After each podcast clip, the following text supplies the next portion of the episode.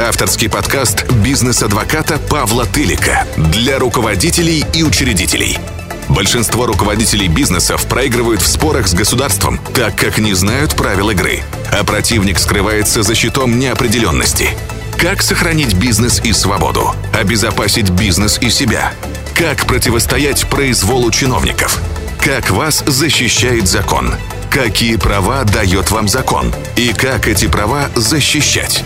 Об этом и многом другом вы узнаете, прослушав подкаст бизнес-адвоката Павла Тылика.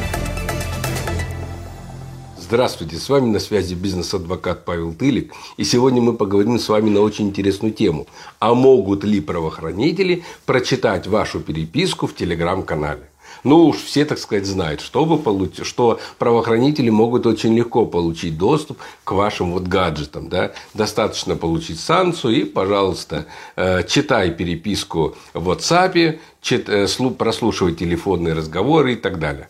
А вот что касается Telegram, ну бытует такое мнение, да, то в этом случае правоохранителям очень тяжело добраться до переписки вашей в Телеграм. Поэтому мы, чтобы сохранить все тайны, будем переписываться все дружно в Телеграм-канале. И содержание Телеграм-канала э, не станет известным э, для правоохранительных органов. Ну вот расскажу вот такой курьезный случай. Как э, содержание переписки в телеграм-канале стало известно правоохранителям. Ну, ларчик очень просто открывался. Правоохранители пришли с обыском к этому гражданину, изъяли у него телефон и очень легко прочитали переписку в Телеграме. Вот и все.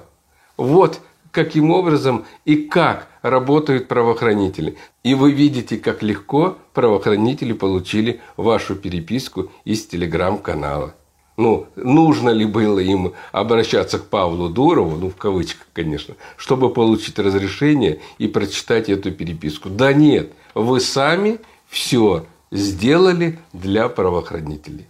Думайте, господа, над тем, что вы делаете. На это у меня все. Всем удачи и пока. С вами на связи был бизнес-адвокат Павел Тылик.